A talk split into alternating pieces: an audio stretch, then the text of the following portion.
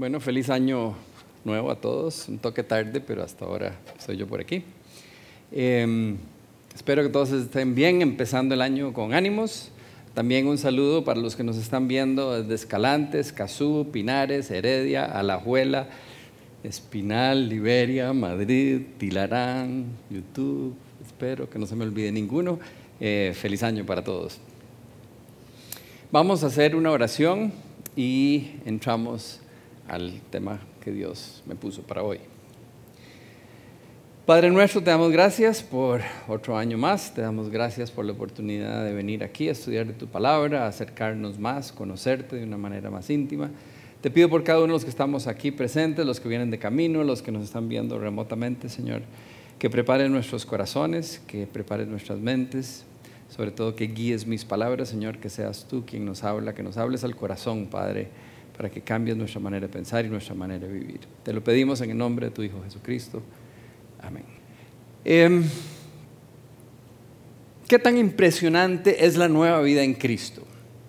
¿Se han puesto a pensar en eso? Una de las canciones que, sonó ahora eh, hablaba de eso, la de Seth Conry. ¿Se han puesto a pensar lo maravillosa que es la vida en Cristo? Yo creo que no, no pasamos todo el día pensando en esto a veces en un estudio o en algún momento alguien nos dice algo y pensamos al respecto. Pero, pero piénsenlo. Cuando Debbie y yo estábamos estudiando en el seminario, había un profesor irlandés. Y siempre que uno se lo topaba, lo saludaba a uno de la misma manera. Esto hace un reguero de años, ¿verdad? Y no me acuerdo del saludo de ninguna otra persona, pero me acuerdo claramente de, cómo saludaba a este señor, porque siempre decía lo mismo. Siempre le decía a uno, Aren't you glad that you're saved? no está contento de ser salvo o de haber sido salvado.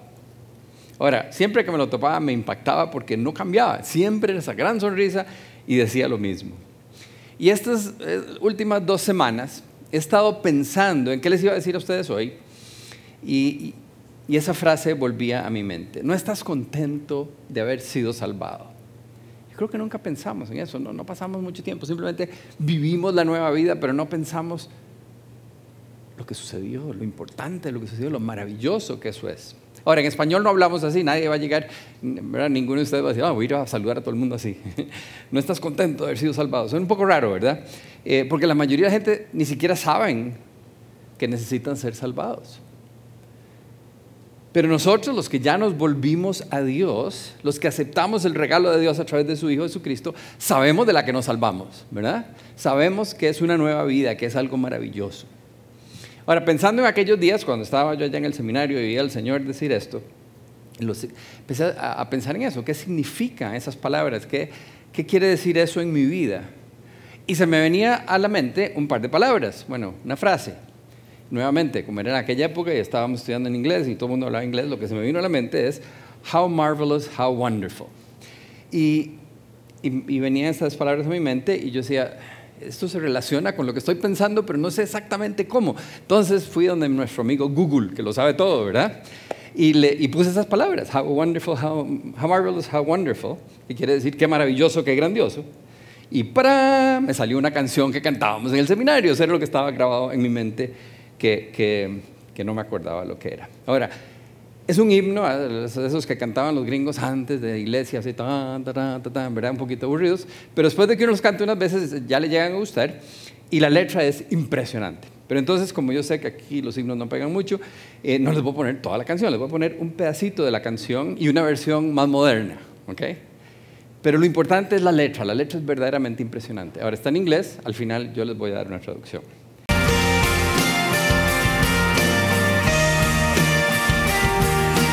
stand amazed in the presence.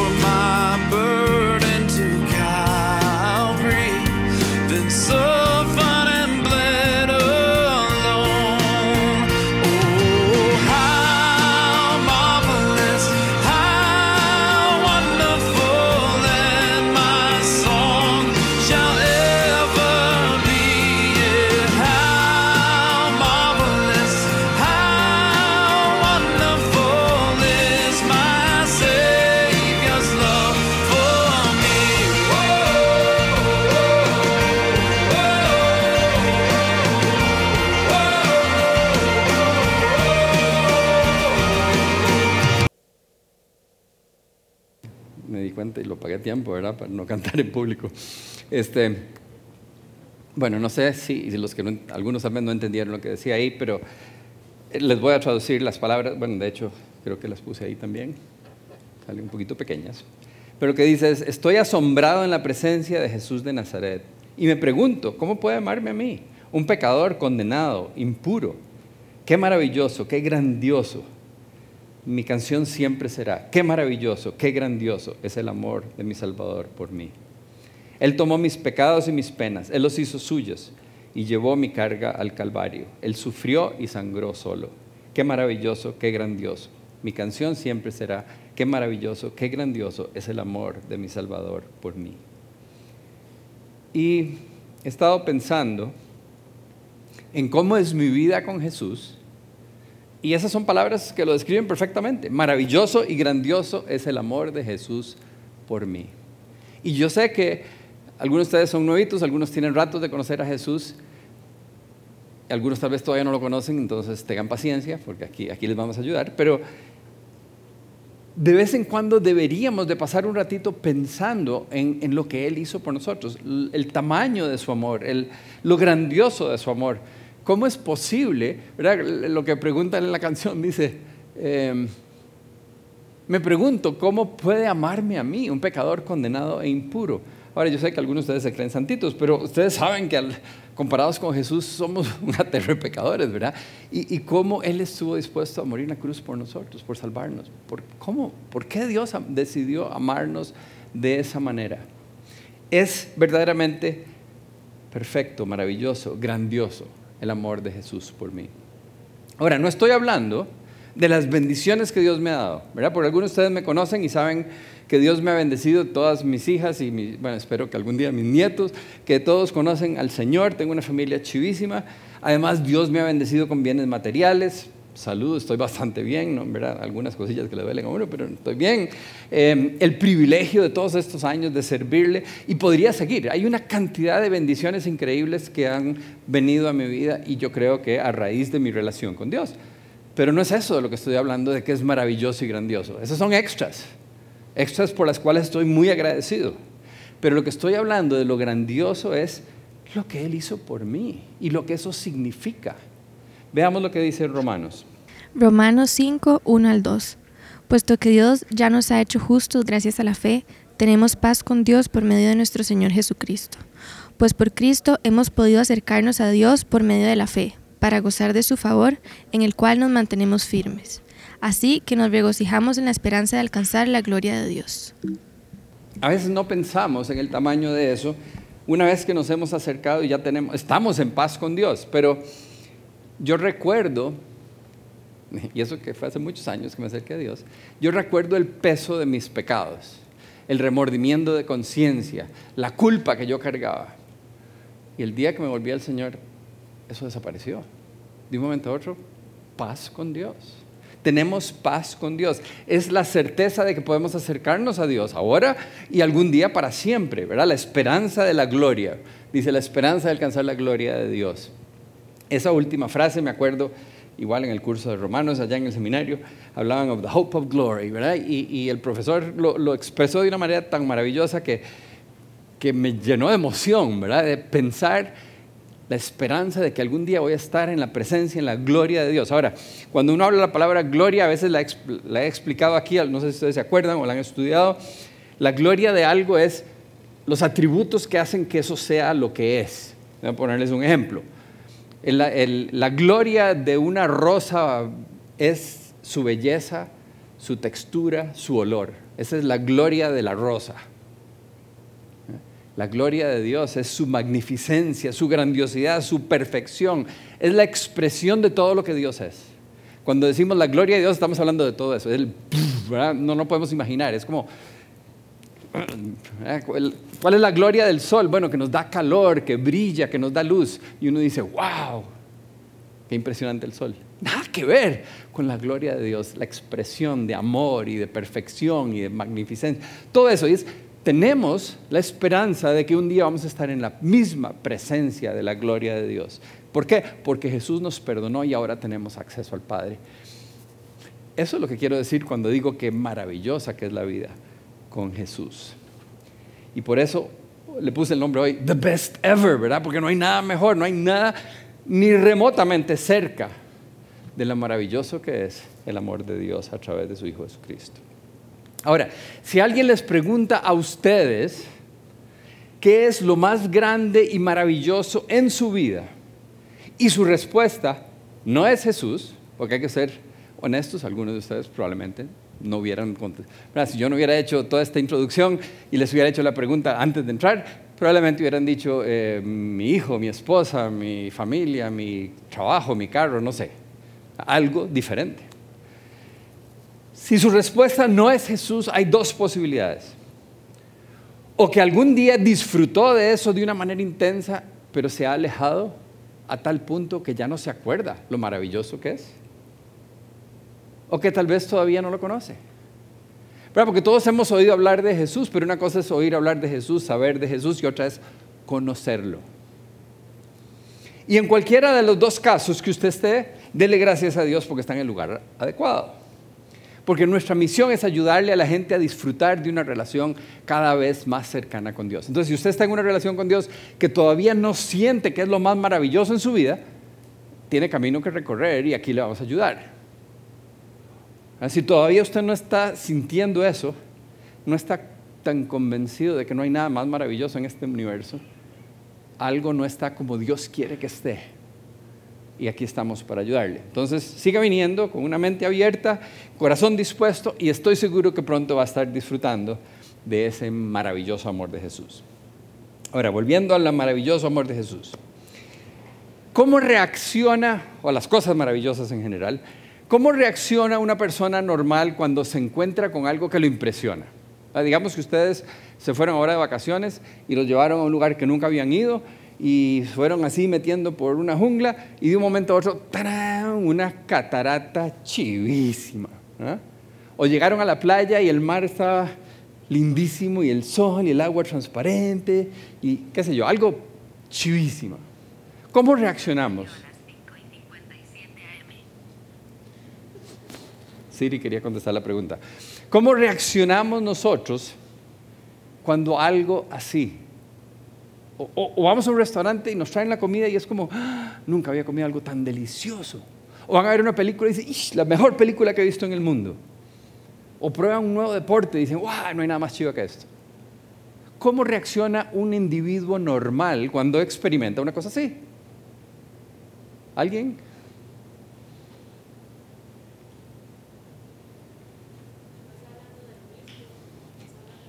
Pasamos hablando de eso, ¿verdad? Queremos contarle a alguien de lo que vivimos, porque no, lo disfrutamos igual si no lo guardamos solo nosotros, ¿verdad? Estaba riquísimo, ¿y a quién le cuento? Y entonces salimos, o ahora no, ahora ya no salen a contarle a nadie, ¿verdad? Y entonces lo ponen ahí, y comida riquísima, ¿verdad?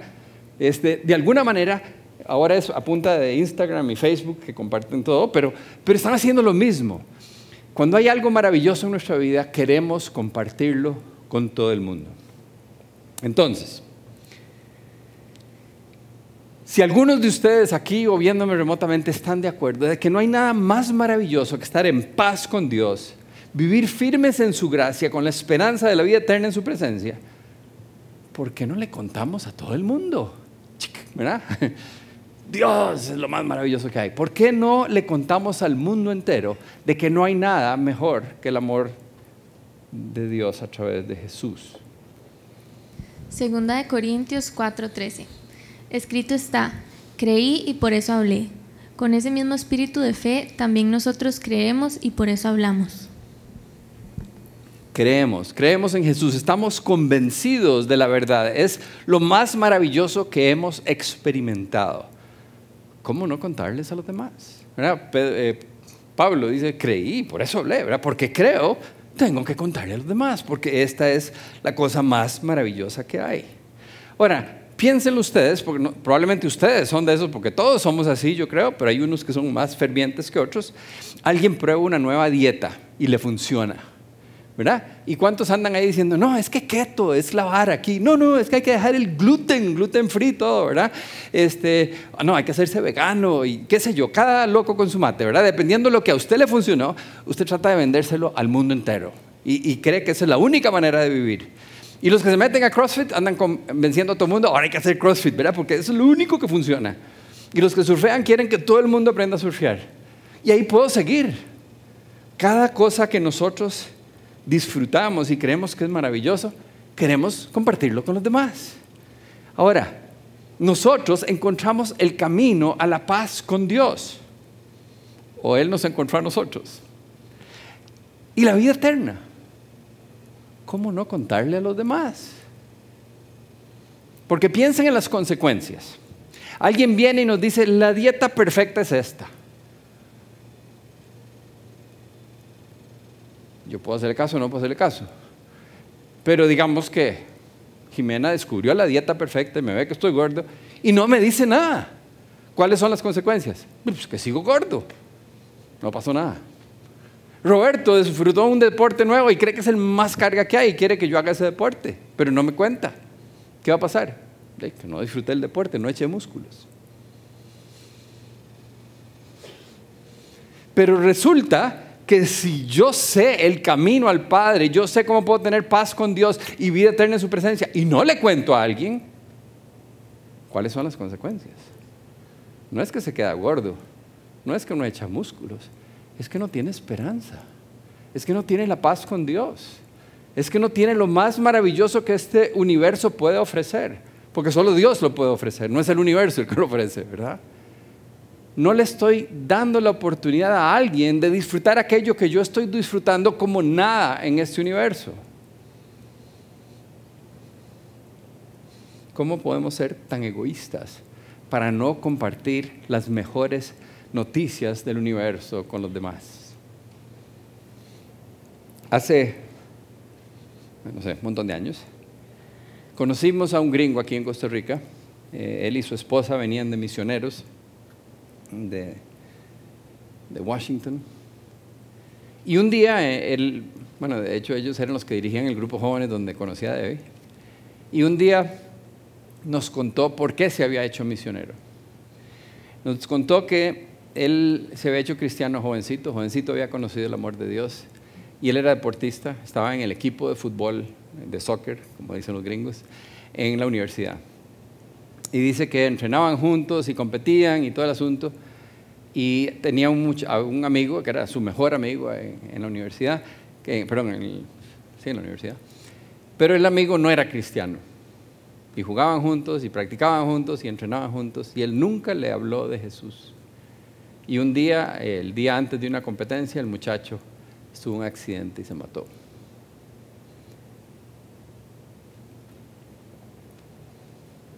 Y mi amigo cuenta cómo él quedó deshecho. Había perdido un amigo.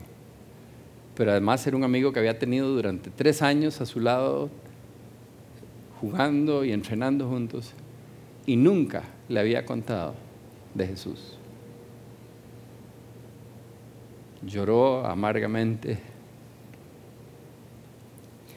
Y Romanos 8:28 dice que Dios dispone todas las cosas para el bien y a raíz de ese golpe y ese dolor que él sintió ese día, dijo, nunca más me vuelve a suceder. Y le entregó su vida a Jesús para su servicio y se hizo misionero. Esa fue la razón por la que él terminó en Costa Rica y muchos aquí fuimos, bendecidos con su presencia por el golpe que él se había llevado. Tenemos las mejores noticias del mundo. Deberíamos estar ansiosos de contarle a todo el mundo. No podemos arriesgarnos a que nos suceda lo que le sucedió a él. Yo me acuerdo, hace muchos años, yo les he contado, mi papá era judío y mi mamá católica. Entonces, del lado de mi papá todos eran judíos, ahí para atrás. me acuerdo cuando mi tío abuelo, un señor que yo quería mucho, estaba, eh, yo estaba estudiando allá, él estaba aquí, me contaron que estaba enfermo, que ya se iba para el hospital. Entonces empecé a escribirle cartas, ¿eh? la única manera que le podía contar de Jesús, pero le empecé a escribir cartas. Yo no podía arriesgarme que él no conociera de Jesús.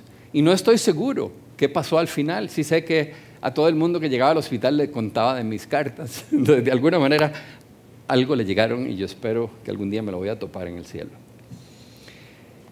Jesús vino a la tierra con un solo propósito.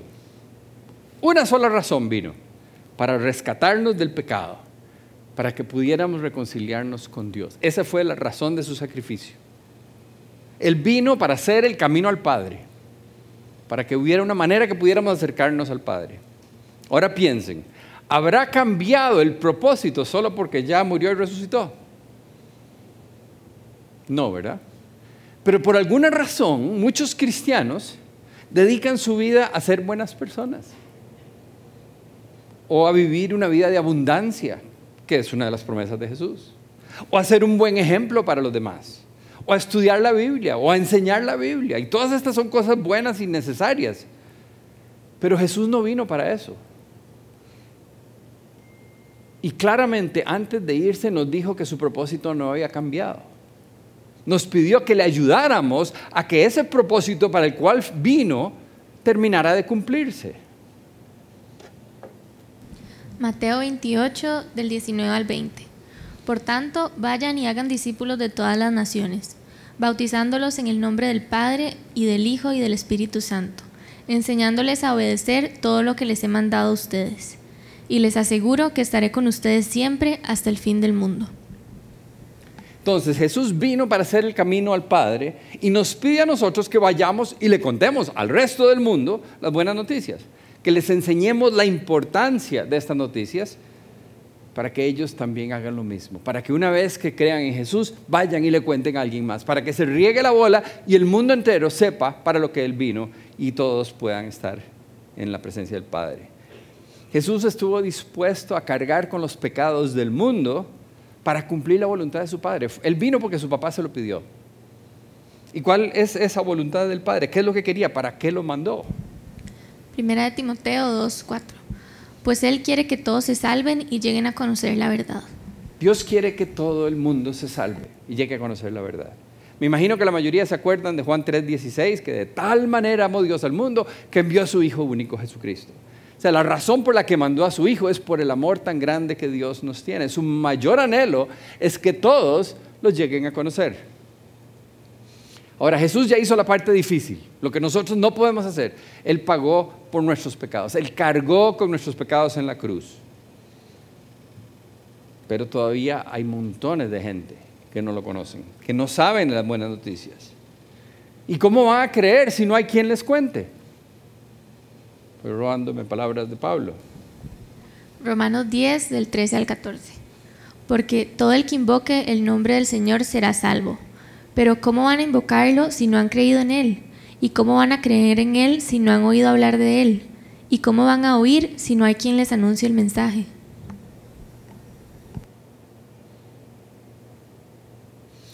Entonces, esa maravillosa vida de la que estaba hablando al principio, todos la pueden tener. Eso es lo que el Padre quiere, que todos la tengan. Y para eso envió a Jesucristo. Pero, ¿cómo van a aceptar el mensaje de alguien en quien no creen? ¿Y cómo van a creer en Él si no hay quien les haya contado? Piensen un ratito en eso. ¿A dónde estarían ustedes si nadie les hubiera contado? esa vida maravillosa que estamos disfrutando, la disfrutamos porque de alguna manera nos llegó el mensaje, alguien nos contó.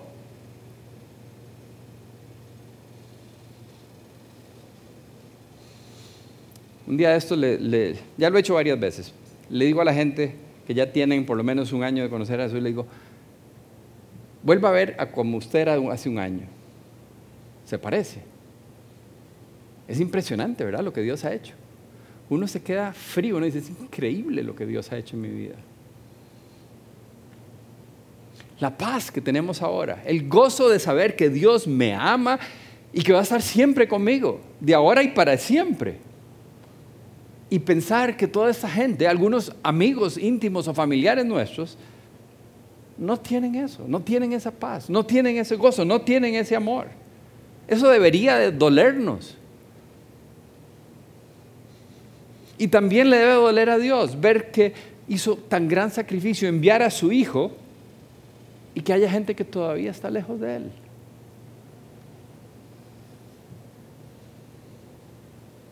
Entonces tenemos que tomar ánimo, tenemos que ser un poquito más como Pablo. Primera de Corintios 9:16.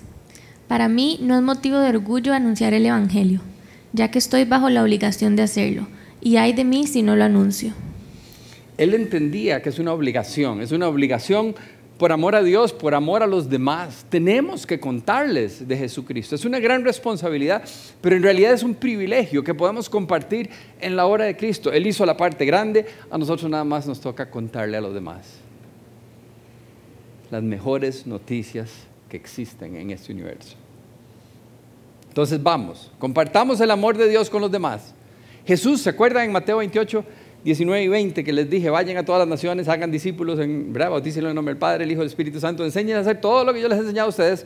Y al final decía, y yo por mi parte estaré con ustedes todos los días hasta el fin del mundo. Jesús promete que Él nos va a acompañar cuando vamos a contarle a los demás, cuando vamos a ser discípulos.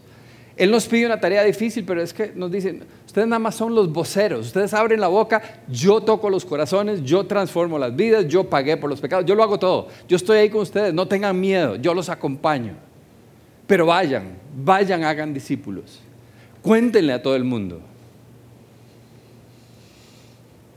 Él promete que nos acompaña. Además les cuento, no hay, hay, muy pocas cosas en este universo que no pueden llenar a uno con la dicha que se siente cuando uno ve a otras personas disfrutar lo que Dios tiene para ellos. yo he estado en esto ya muchos años y a muchos de ustedes los he visto pasar de cero a cien, ¿verdad? De, no conocer a conocer, de sentir el perdón y el amor y ustedes vienen y, ay, venga, es que Dios, ¿verdad? Y, y es chivísima poder experimentar. Esa es la gasolina que me tiene a mí aquí, ¿verdad? El ver cómo Dios trabaja en otras personas. Y cuánto más se siente cuando esas personas además son amigos cercanos o familiares.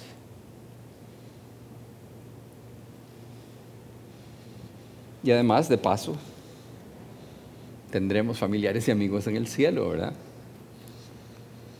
Vamos a orar. Padre nuestro, Señor Todopoderoso, no me alcanzan las palabras para expresar la vida tan maravillosa.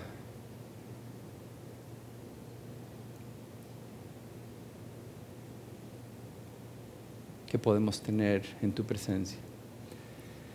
No, no, no sé, Señor, cómo... No hay manera, no hay palabras. Esa paz de conocerte, esa paz de saber que me amas, esa paz de saber que algún día voy a estar en tu presencia, experimentar tu gloria, Señor. Yo, te pido que a todos los que nos están viendo, los que están aquí, que, que les ayudes a entender la maravilla de lo que es eso. Y que sientan ese ardor que sentía Pablo y que, que tenemos que contarle a los demás. Son las mejores noticias. No podemos guardárnoslas egoístamente. Yo te doy gracias, Señor, por haberte fijado en nosotros, por habernos perdonado, habernos limpiado, haber enviado a alguien que nos invitara, que nos contara acerca de ti. Te pido ahora, Señor, que nos des valor y firmeza, que nos des sabiduría, que nos des amor por los demás, para que vayamos y le contemos a todo el mundo. Te pido esto en el nombre de tu Hijo Jesús. Amén. Ahora espero que todos de aquí salgan con unas ganas de ir a compartir las buenas noticias, pero les voy a hacer unas sugerencias prácticas antes de terminar. Primero, si Jesús no es lo más maravilloso que hay en este mundo para usted, no se sienta mal. Como le dije, está en el lugar correcto. No se, ponga a tratar de compartir lo que usted todavía no está disfrutando. Más bien, al final, aquí hay oración, vaya y pida oración. Tal vez ahí alguien le pueda ayudar con lo que le hace falta y si no, siga viniendo. Las próximas dos semanas están diseñadas especialmente para la gente que todavía no está disfrutando del amor de Dios de la manera que debería. Entonces vengan porque vamos a hablar de esas cosas. Es el momento específicamente especial para invitar a aquellas personas que ustedes quieren que disfruten del amor de Dios. Si usted está aquí por primera vez porque alguien lo invitó, es porque alguien quería contarle a usted lo más maravilloso que hay, ¿verdad? Y yo no lo conté hoy, pero en las próximas dos semanas sí vamos a hablar de eso, entonces siga viniendo. Pero si Jesús ya es lo más maravilloso que hay en su vida, estas son mis sugerencias. Primero, oren. Ore bastante. Ore por las personas que usted quiere que se acerquen a Dios. Si no se le viene un nombre a la cabeza, pregúntele, Dios, ¿por quién quiere que yo ore? Porque hay alguien en el trabajo, en la escuela, en la universidad, en el gimnasio, en su familia, hay alguien que necesita oír y que Dios le ponga a esa persona en el corazón. y ore para que Dios prepare el corazón. Bueno, primero era por quién, el segundo es para que prepare el corazón de esta persona, porque no se trata de que nosotros somos supercargas y decimos las palabras exactas, no. Es que el corazón está listo y uno le dice, ah, dice, ah, sí, claro, claro, claro. ya Dios lo preparó y Dios, Dios nada más necesita que seamos el intermediario ahí, el mensajero. Y tercero, para no meter la de andar, pedir para que Dios nos dé las palabras, la sabiduría, aprovechar el momento adecuado, cuándo hablar, cuándo invitar a la persona. Ahora al final vamos a poner una canción que habla de eso, los miedos que tenemos a veces. Eh, bueno, pero vamos a ver. Y por último, pues invite a la persona. Tan fácil como llegaron de alguien y, y, a veces le han dicho, ¿y usted a dónde es que va todas las semanas? ¿O por qué usted tiene tanta paz? O cualquier pregunta que abra las puertas, usted le dice, de, acompáñame la semana entrante. Vamos, para que vea. Yo lo acompaño, vamos juntos. De hecho, para hacerles fácil esa invitación, diseñamos un flyer. Ahora, este flyer es el de terrazas, entonces, pero ahí ustedes están viendo cómo lo verían eh, simplemente donde dice el lugar, diría a La Juela, o Heredia, o Madrid, o lo que fuera, los horarios, y ese QR code que tienen abajo es la dirección del lugar. Entonces ustedes invitan a la, oran, como dijimos, después invitan a la persona y un par de días después o el día antes de la charla le mandan un recordatorio por WhatsApp o lo que sea, le mandan una copia del flyer del lugar donde ustedes quieren que ellos que vayan y ustedes los van a acompañar. Em, también, como ven en esta otra, el QR code. Ese QR code es para ustedes porque si ustedes entran ahí, ahí van a ver la lista de todos los flyers para cada una de las sedes y ustedes bajan el que necesitan. Ahora, si no sabe usar el QR code, puede entonces pasar a la mesa de información al final. Em, para terminar, la canción que viene ahora tiene subtítulos en español y tiene que ver con nuestro miedo a compartir o que desperdiciamos el tiempo hablando de tonteras en vez de hablar de lo que necesitamos hablar, pueden aprovechar este momentito ya sea para cantar la canción o para orar y pedirle a Dios por las personas que ustedes quieren contarle de Jesús y para que Dios les dé sabiduría y valor. Acuérdense, esta semana tienen que orar para invitar porque la semana entrante y las, las próximas dos semanas son temas específicos, especiales para ayudarle a la gente nueva a conocer del amor de Dios. Si vino por primera vez, vuelva y va a ver que no se va a arrepentir. Entonces, gracias y a invitar.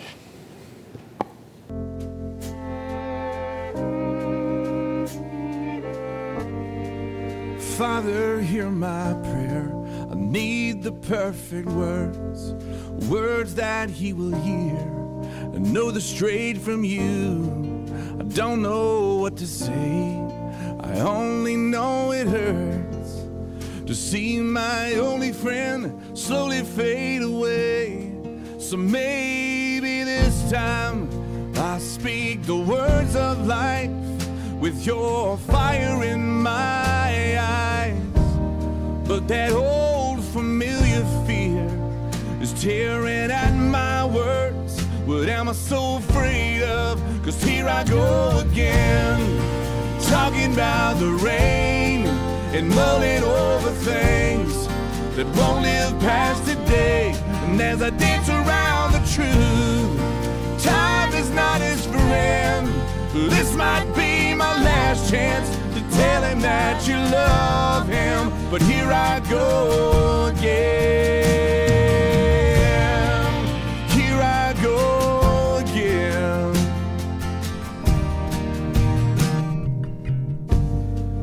Lord, you love him so. You gave your only son. If he will just believe, he will never die. But how then will he know what he's never heard?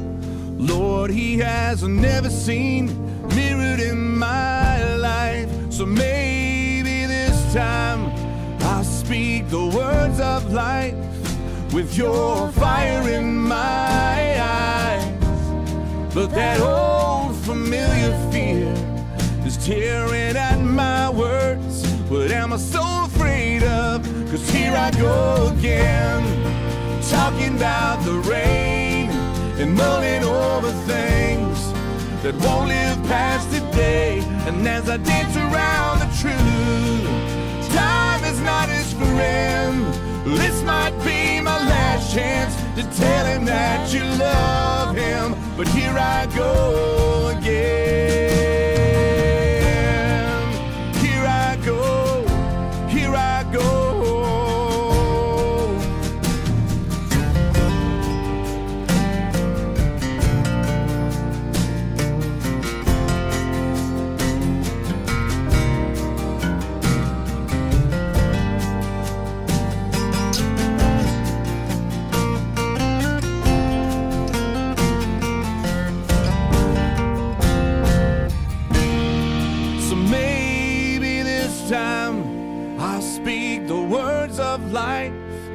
With your fire in my eyes.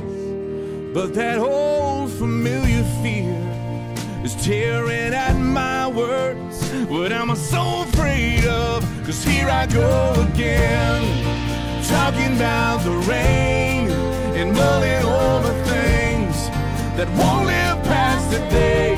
And as I dance around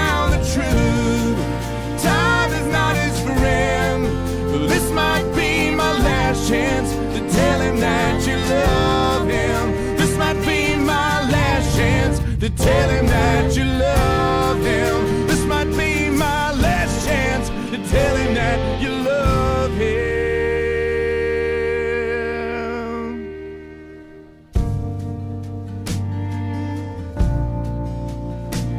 You love him. You love him. What am I so afraid? What am I so afraid? What am I so afraid of?